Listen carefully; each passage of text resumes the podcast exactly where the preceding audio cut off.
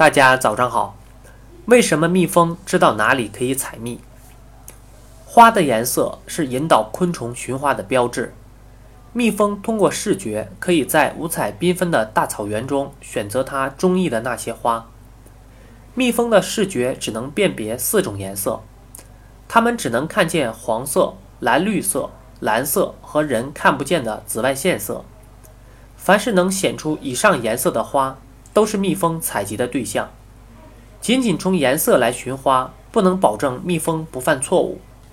蜜蜂还必须根据花的形状和气味来辨别各种植物的花朵。帮助蜜蜂判断花的形状和气味的是触觉器官和嗅觉器官，这些器官都长在蜜蜂的触角上。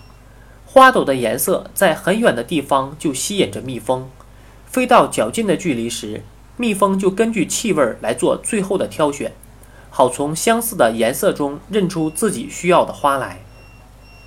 在春暖花开、天气温暖的季节，一些做侦察工作的蜜蜂就飞出箱外去寻找蜜源。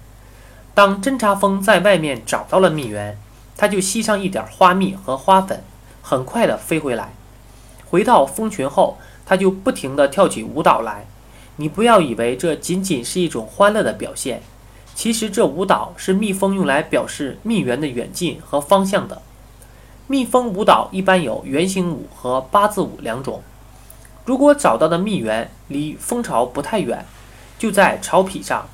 巢脾是指蜜蜂用来装蜜、孵育小蜜蜂和住宿的地方。表演圆形舞。如果离蜜源地比较远，就表演八字舞。